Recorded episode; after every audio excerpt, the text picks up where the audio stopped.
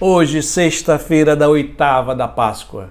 Cristo ressuscitou, aleluia. Sim, verdadeiramente ressuscitou, aleluia. E assim iniciamos mais um programa, o Salmo do Dia. E o salmo de hoje é o Salmo 117, 118, que nós vamos ler a segunda estrofe que diz: A pedra que os pedreiros rejeitaram tornou-se agora a pedra angular.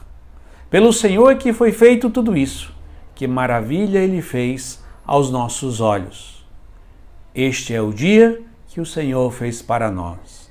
Alegremos-nos e nele exultemos.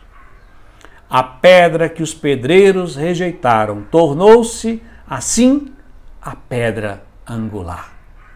A igreja, desde o princípio, leu este salmo numa leitura cristológica, que nós vamos ver próprio São Pedro, no livro dos Atos dos Apóstolos, como é lido na leitura de hoje, fazendo esta forma de leitura deste salmo.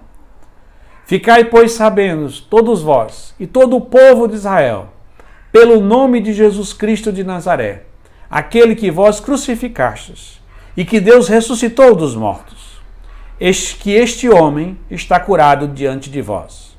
Jesus é a pedra que os pedreiros rejeitaram e se tornou a pedra angular. Em nenhum outro há salvação, pois não existe debaixo do céu outro nome dado aos homens pelo qual possamos ser salvos. Então, São Pedro, ao fazer essa pregação após a cura do homem, ele vai usar a leitura cristológica dizendo: a pedra que os pedreiros rejeitaram. Quem é a pedra? É Cristo. Quem são os pedreiros e os construtores? As autoridades judaicas. E o que significa a rejeição? A condenação e a morte de Jesus. Então, a pedra que os pedreiros rejeitaram é a morte de nosso Senhor Jesus Cristo. Tornou-se assim a pedra angular. O que é a pedra angular?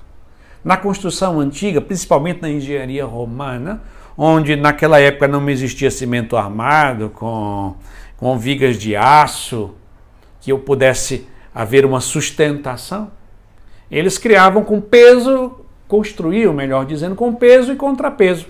Montavam as pedras e formavam quase tudo em arco, e na, na junção do arco dos dois lados existia uma pedra que encaixava, essa era a pedra angular, que encaixava e dava equilíbrio a toda a construção.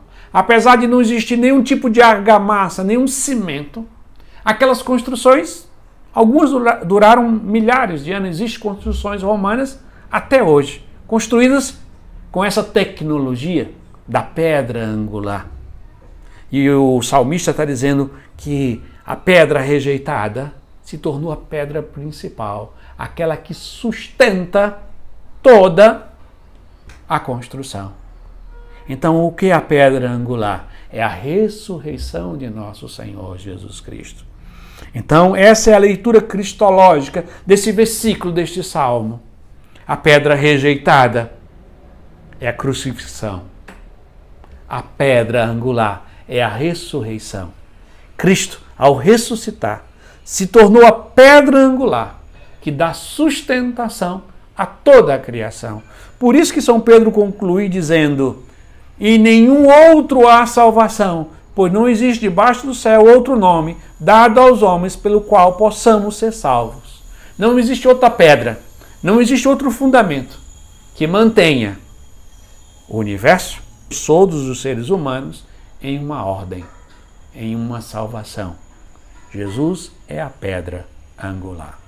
E assim concluímos, rezando mais uma vez a segunda estrofe desse salmo que diz: A pedra que os pedreiros rejeitaram tornou-se agora a pedra angular. Pelo Senhor que foi feito tudo isso. Que maravilha ele fez aos nossos olhos. Este é o dia que o Senhor fez para nós. Alegremos-nos e nele exultemos. Amén.